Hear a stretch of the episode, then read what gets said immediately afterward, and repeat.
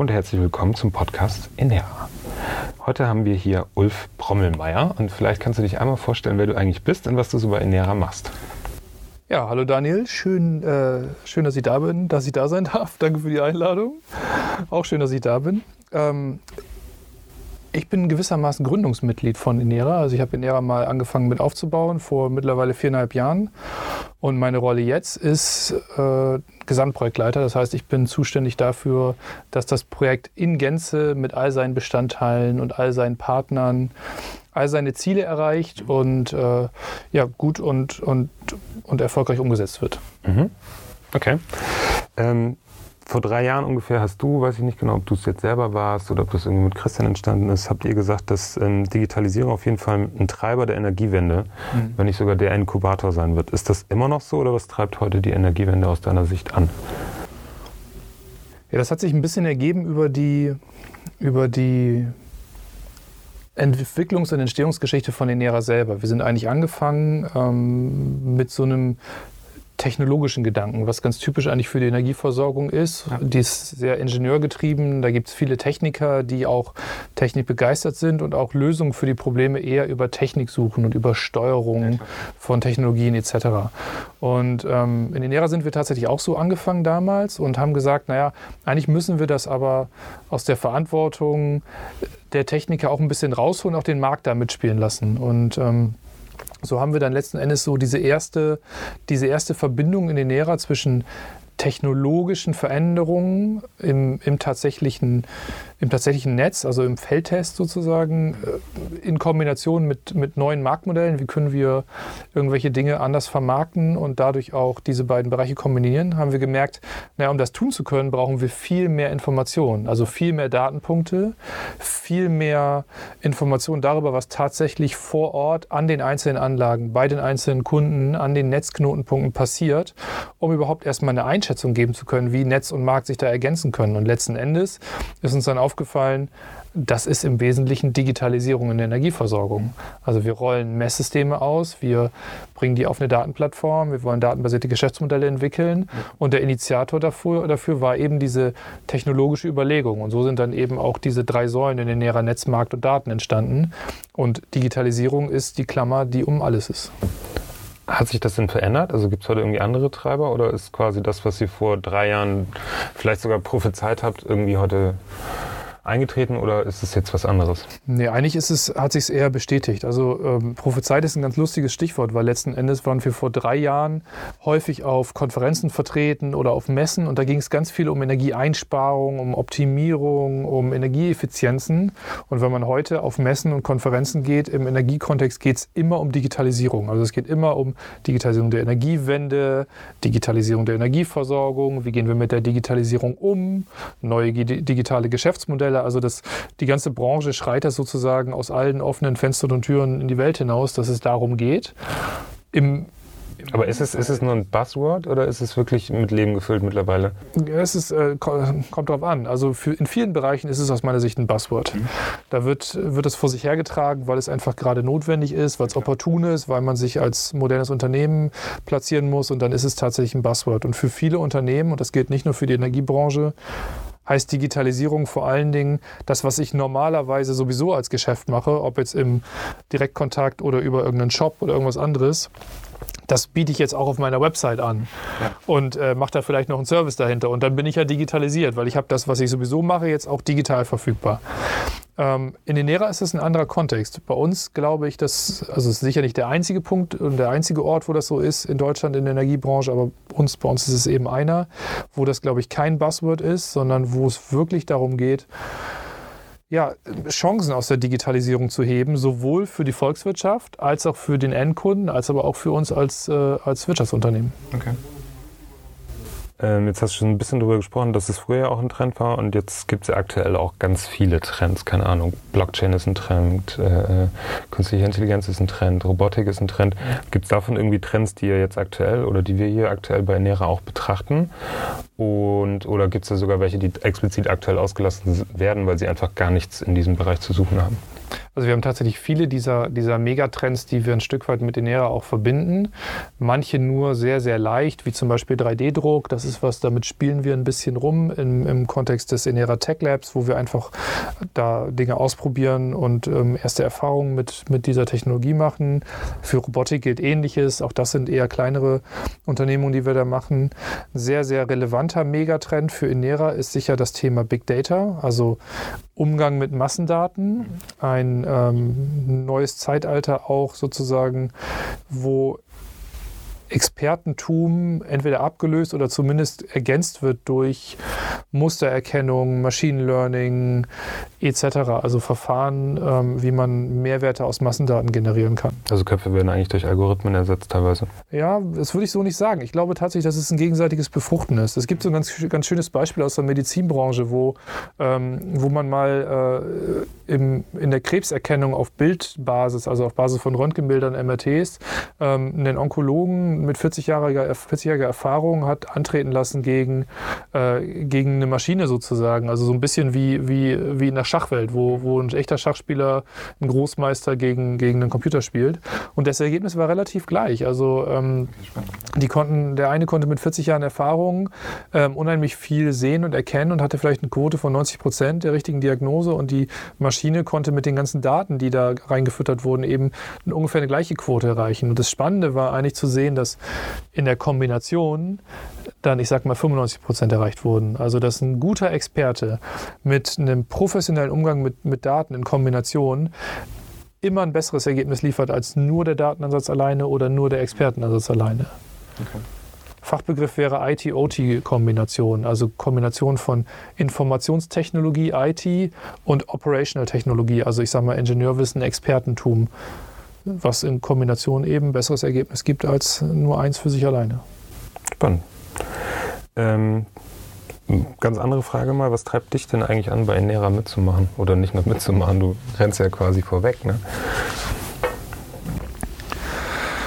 Also das ist eine, eine ganz, ganz vielschichtige Frage bei mir. Also zum einen ähm, treibt mich natürlich eine Begeisterung für die Energiewende. Sonst würde ich nicht seit zehn Jahren bei einem Energieversorger arbeiten. Sonst würde ich mich nicht seit zehn Jahren auch mit erneuerbaren Energieprojekten auseinandersetzen, mit Veränderungsprojekten etc. Das heißt, ich habe da schon mal eine, eine Grundmotivation und ähm, die wird auch noch dadurch gespeist, dass ich, dass ich ähm, auch eben eigene Kinder habe, denen ich natürlich auch ein Stück weit ähm, sagen können möchte, dass ich auch daran mitgearbeitet habe, dass sie weiter in einer, in einer Welt leben, in der es sich auch zu leben lohnt und ähm, ihr Vater vielleicht daran mitgewirkt hat, dass äh, die Energieversorgung irgendwie ein Stück weit auf saubere Beine mitgestellt wird. Das ist auf jeden Fall was. Was mich zum anderen massiv antreibt als Typ, bin ich jemand, der, der gerne ähm, neue Dinge anfängt der gerne ähm, auch kontroverse Ansätze versucht durchzusetzen, der einen Spaß daran hat, äh, etablierte Dinge in Frage zu stellen okay. auch. Und ähm, das kann ich alles bei Enera in, in bester Art und Weise tun. Das heißt, ich habe quasi per se oder per Jobbeschreibung habe ich die Aufgabe, etablierte Geschäftsmodelle der Energiebranche und auch meines Unternehmens EWE e in Frage zu stellen, anders zu denken. Ähm, mir Informationen von, von anderen Partnern oder von, von aus, aus, aus anderen Teilen der Branche und anderen Branchen zusammenzusammeln, mir Best-Practice-Beispiele anzugucken und letzten Endes äh, auch äh, vielen von den Leuten, die an den NERA mitarbeiten, völlige oder sehr große Freiheiten geben zu können, neu aus, äh, geben zu können, äh, neue Dinge auszuprobieren. Mhm. Und das macht mir echt Spaß, jeden Tag zur Arbeit zu kommen. Cool. Schön, wenn man das sagen kann. Ja. ja. Ähm, jetzt ist ja ein Jahr eigentlich rum. Jo. Wo ist das? Was, was, was, ist denn in der Projektlaufzeit bisher so passiert? Was ist denn, also wo sieht Highlights man, für dich, wo, wo sieht du man denkst, mega geil. dass dieses Enera-Projekt auch mal Ergebnisse liefert? Genau. Das ist jetzt eine völlig neue Frage für mich, die habe ich so noch nie gestellt Kann bekommen. das sein? Das kann sein. Hm. Ähm, also Enera ist ein Projekt, was über vier Jahre läuft, muss ja. man erstmal dazu sagen. Und in so einem, einem Projekt gibt es mehrere Phasen. Und wo wir uns gerade befinden, ist, der, ist sozusagen ähm, Anfang, Mitte der sogenannten Rollout-Phase. So so ein, unser Projekt startete mit einer Konzeptionsphase. Da wurden sechs bis neun Monate im Wesentlichen die ganzen Konzepte, die notwendig sind, um die Dinge, die in der NERA geplant wurden, auch umzusetzen, detailliert, ausgearbeitet, abgestimmt. Äh, man kann sich vorstellen, bei 33 Partnern und über 1000 Arbeitsschritten ist das ein enormer Aufwand, auch administrativ das ist sozusagen, das hat das erste halbe Jahr oder die ersten, ersten acht, neun Monate vielleicht sogar dominiert. Dann fing aber langsam parallel schon die zweite Phase an, das war die, die sogenannte Rollout-Phase. Und da befinden wir uns eigentlich jetzt so, so, da sind wir schon ein gutes Stück reingelaufen. Die Rollout-Phase dient vor allen Dingen dafür, tatsächlich Technologien auszurollen, also intelligente Messsysteme beispielsweise, Ortsnetztransformatoren auszubauen, ähm, Marktkonzepte ähm, fertig zu designen, mit den Partnern abzustimmen, die Smart Data und Service Plattform, also unser, unser IT-Herzstück, ähm, äh, zu befähigen, ähm, sozusagen Daten dort zu integrieren und alles eigentlich darauf vorzubereiten, dass spätestens ab 2019, also Anfang 2019, die sogenannte dritte Phase, die Demonstrationsphase starten kann, okay.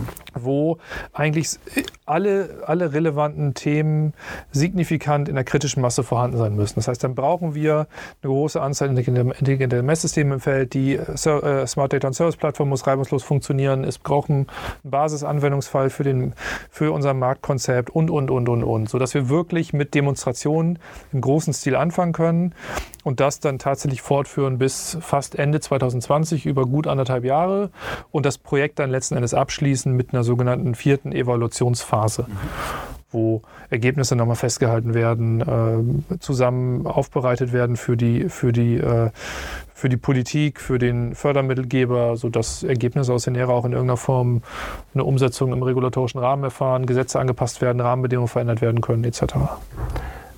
Ähm, was Habe ich euch auf deine Frage geantwortet? Das weiß ja, ich hast, ähm, du hast die sogar noch weiter beantwortet. Die nächste Frage sogar gleich mit. ähm, ähm, jetzt ist die Frage, du redest immer eher so von Demonstrationen. Ne? Also klassischerweise findet man sich ja immer in diesen Forschungsvorhaben, Forschungsprojekten etc. Liegt für dich näher in einem anderen Bereich? Also würdest du es anders betiteln als klassischerweise Forschungsprojekt?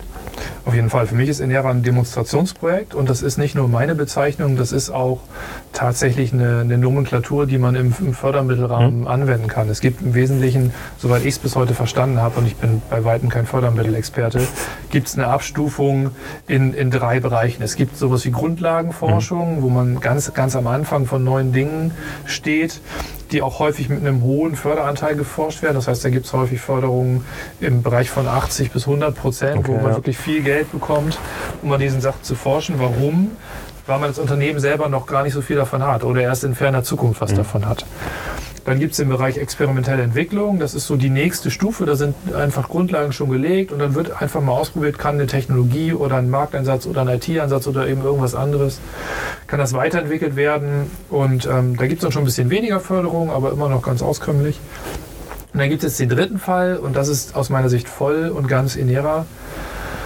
Demonstration. Das heißt, die letzte Stufe vor einem wirklichen eigenen Produkt, einem wirklichen Geschäftsmodell, was man als Unternehmen ähm, auch ohne Förderung angehen würde. Mhm. Weil eine Förderung bekommt man ja nur dann, wenn man Dinge tut, die, wo der Anreiz, sage ich mal, ähm, ohne Förderung zu niedrig ist, wo, mhm. es, wo es einfach noch eine, eine Förderung braucht, damit äh, diese Branche in die richtige Richtung den richtigen Schritt macht. Damit es auch marktfähig wird. Genau, und für mich ist die logische Folge von Enera eben, dass die an Enera beteiligten Unternehmen auch wirklich nach, nach Fertigstellung des Projektes, nach Abschluss des Projektes die Erkenntnisse in Geschäftsmodelle umbauen, mhm. ihre Produkte weiterentwickeln, neue Angebote ähm, auf den Markt bringen, an welche Kunden noch immer. Okay. So, und deswegen ist es für mich eine Demonstration, sozusagen eine Art Generalprobe. Mhm. Und deswegen auch, eine, eine, auch so, so ein Spruch, den ich, den ich immer wieder irgendwie versuche nach vorne zu stellen, eine Operation im offenen Herzen. Also wir demonstrieren wirklich live in einer echten Modellumgebung mit echten erneuerbaren Energienanlagen und echten Netzen und echten Teilnehmern und echten Menschen, und echten Speichern. Mhm dann nicht irgendwie Ohne groß im Labor irgendwie was, mhm. was, was, ähm, was auszuprobieren, demonstrieren wir im wirklichen Energiesystem. Ja. Letzte Frage. Ähm, du hast vorhin schon irgendwie so das Thema äh, Energiewende und äh, Treiberentwicklung, gerade so in, im Bereich Energiewirtschaft, dass ihr vor drei Jahren gesagt habt, irgendwie das Thema Digitalisierung wird die Energiewende auf jeden Fall befähigen und, und irgendwie verändern. Was wünschst du dir denn, was so die drei Dinge sind, in denen sich die Energiewirtschaft weiterentwickelt? Oder die drei Themen, wo die Energiewirtschaft anfängt, mal drauf zu gucken?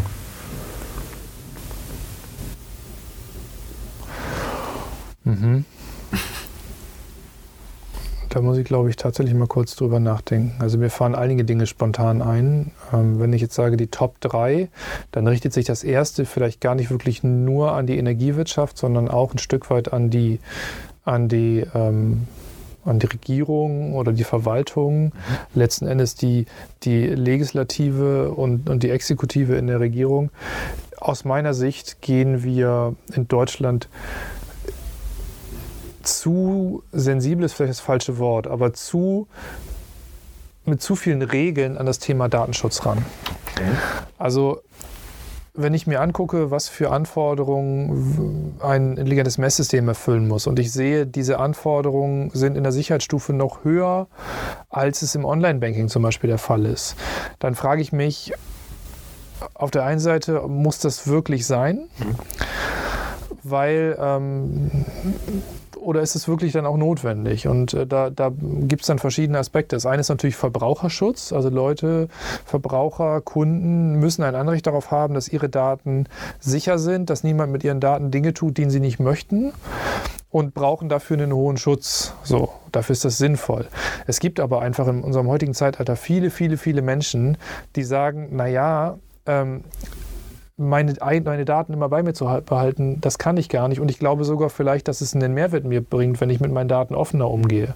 Und man sieht es ja auch im Kontext von Social Media oder WhatsApp, wo wir alle völlig entspannt mit ganz, ganz vielen hochvertraulichen Daten umgehen und sich keiner einen wirklichen Kopf darum macht, ne, ernsthaft, ob das eigentlich gut ist und so weiter. Und ähm, im Energiekontext, wo es dann eher aus meiner Sicht um, um nicht ganz so sensible Daten geht, wo es um Stromverbräuche geht, im Haushalt vielleicht, und sage, ja, da kann ich vielleicht ein bisschen was auf, auf das Verhalten, auf das Verhalten zurückschließen, aber ähm, wo es jetzt auch nicht äh, total kritisch vielleicht ist, wenn, wenn, äh, wenn das genutzt wird von Unternehmen, denen man das eben auch erlaubt, mhm. Dann muss es einen Weg geben, das einfach zu gestalten. Und das ist eigentlich mein Punkt oder mein Wunsch. Ich, ich würde mir wünschen, dass der gesetzliche Rahmen sich so weiterentwickelt, dass die Leute, die sagen, ja, ich weiß, da macht jemand was mit meinen Daten, ich glaube auch, dass es einen Mehrwert für mich, für mich bringt und ich möchte das gerne, dass die, dass die nicht sozusagen dieselbe Hürde haben wie alle anderen und dass man für die einen einfachen Weg schaffen kann. Weil die Anforderungen für so einen Energieversorger, solche Dinge zu machen, die sind exorbitant groß und die Kosten, die dadurch für die Volkswirtschaft und für die einzelnen Kunden auch erzeugt werden, sind auch groß. Und aus meiner Sicht muss es einen einfachen Weg geben, Leuten eine Möglichkeit zu geben, die sagen, hey, ich äh, habe ein gutes Gefühl, wenn ich dem und dem Unternehmen meine Daten gebe dafür. So, das haben wir gerade irgendwie nicht. Okay. Das ist so ein Thema. Das zweite Thema, was ich mir, was ich mir wünschen würde, ist, dass wir in Deutschland uns wieder ein Stück weit darauf zurückbesinnen, dass die Energiewende eine gute Sache ist. Mhm. Also man, es gibt so viele, so viele Diskussionen um Atomausstieg, um Kohleausstieg und es gibt Lobbygruppen und, und, und verschiedenste Akteure, die verschiedenste Meinungen vertreten. Aber letzten Endes glaube ich, dass in, in, ich sag mal, pauschal 90 Prozent der Fällen die Leute davon überzeugt sind, dass die Energiewende, also seinen Strom nicht aus Kohle und aus Atomenergie zu, zu produzieren, sondern eben aus Wind, Sonne, Laufwasser etc in einem gesunden Mix vielleicht auch mit, mit konventionellen Kraftwerken für die nächsten Jahre zumindest, dass das eine gute Sache ist. Ja, so, und wenn ich mir angucke, wie viel Bürger, Bürgerbegehren es gegen Windenergieprojekte gibt und ähm, welche, welche Horrorszenarien kostenseitig aufgemacht werden in, in manchen erneuerbaren Branchen, dann frage ich mich schon, ob man eigentlich so in diesem Kampf der Lobbyisten so ein bisschen aus dem Auge verloren hat, dass das eigentlich äh, für mich zumindest ein Volkswille ist. Mhm eine gute Sache ist, die auch Perspektive hat. Ja, genau, die Perspektive hat und die auch auf einer, auf einer Wirtschaftsebene wirklich ähm, ein Potenzial hat für Deutschland. Und wir, wir reißen uns das aus meiner Sicht gerade ein bisschen mit dem, Deutsch gesagt, mit dem Arsch wieder ein, was wir aufgebaut haben. Äh, wo, wo wir einfach sichtbar geworden sind in der Welt als als Land, was dieses Thema vorantreibt. Es gibt also nicht umsonst ist der Begriff Energiewende zum Beispiel auch in Amerika geläufig. Und ein Verkaufsschlager quasi. Genau. Und ähm, dem müssen wir irgendwie begegnen. Und das ist aus meiner Sicht was, was man nicht vergessen sollte. Und das Dritte, und das ist eher vielleicht auch ein persönliches Anliegen von mir, ist, ich glaube, wir müssen in der Energiebranche, die eben sehr, sehr klassisch geprägt ist, müssen wir die Art und Weise verändern, wie Unternehmen und auch in Unternehmen die einzelnen Bereiche miteinander arbeiten. Ähm, ich nehme einfach, äh, wie das aber auch üblich für Konzerne ist, die sehr, sehr, sehr lange unterwegs sind, schon, ich nehme ein hohes Revierdenken wahr. Mhm in vielen Unternehmen, die auch an der NERA beteiligt sind, eine, eine hohe, hohe Aufgabe, Innenpolitik auch in Konzernen zu betreiben.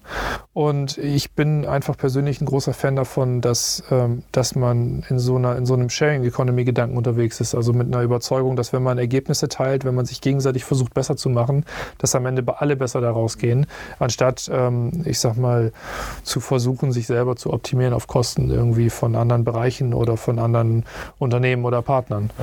Und das wäre vielleicht nochmal was, was ich mir auf einer persönlichen Ebene wünschen würde. Was wir auch versuchen im Minera-Kontext auch wirklich zu leben. Also das ganze Projekt wird wird eher auf einer, auf einer Ebene von, von Sharing Economy und von Vertrauen geführt und ausgestaltet, als dass wir jetzt mit äh, tausenden Monitoring- und Steuerungstools äh, durch die Gegend werfen und versuchen, alles zu kontrollieren, was passiert. Und funktioniert? Aus meiner Sicht funktioniert das fantastisch. Ähm, wenn ich jetzt gegen diesen Ansatz wäre, würde ich aber sicher ein paar Anknüpfungspunkte finden, wo ich daran aufzeigen könnte, dass das eben nicht so fantastisch funktioniert. Ja, so, das hat alles seine Vor- und Nachteile. Ich bin aber einfach davon überzeugt, dass das der beste und auch der menschlichste Weg ist. Und was, es, was ich vor allen Dingen sehe, ist, dass die Mitarbeiter, die, die eng an den Ära dran sind, dass die echt genießen, in so einem Rahmen arbeiten zu können. Super. Ich danke dir, dass du hier warst. Ja, gerne. Fürs Gespräch und hören, sehen und so weiter. Viel Erfolg. Danke, bis dahin.